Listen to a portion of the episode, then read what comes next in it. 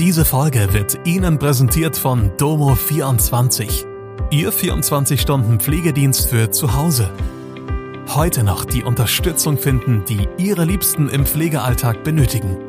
Besuchen Sie uns gleich unter www.domo24h.de. Hallo, das sind die Nachrichten von Donnerstag aus Mannheim und der Region. Sieg des SV Waldhof, Urteil im Raserprozess, Prozess um Wurfattacken beginnt.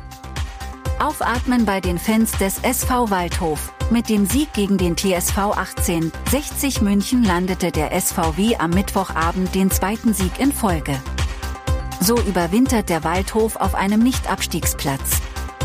Trainer Rüdiger Rehm will in der Winterpause die Defizite angehen. Rehm setzt auf interne und externe Verbesserungen, um die Rettung zu schaffen.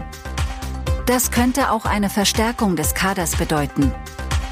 Urteil im Raserprozess ist gefallen. Ein 23-Jähriger ist vor dem Landgericht Landau zu vier Jahren Jugendstrafe verurteilt worden. Der junge Mann war im Juli 2019 mit seinem Wagen von der B44 abgekommen und gegen einen Baum geprallt. Zwei junge Menschen auf der Rückbank starben.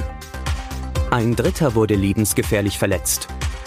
Nach Berechnungen von Experten war der Wagen mit mindestens 180 Stundenkilometern auf der regennassen Fahrbahn unterwegs. Das Landgericht verurteilte den 23-jährigen Fahrer nun wegen verbotenen Kraftfahrzeugrennens mit Todesfolge. Körperverletzung mit Todesfolge und schwerer Körperverletzung. Außerdem hat die Kammer dem Angeklagten die Fahrerlaubnis entzogen. Verteidiger kündigen im Fall der Wurfattacken in Mannheim Geständnisse an. Weil sie in Mannheim Gegenstände auf Fahrzeuge geworfen haben sollen, stehen zwei Männer seit Donnerstag vor Gericht. Den beiden Angeklagten wird unter anderem vorgeworfen, einen Zimmermannshammer gegen die Frontscheibe eines LKW geworfen zu haben. Außerdem sollen sie Scheiben von Hanteln und andere Gegenstände auf fahrende Autos geworfen haben.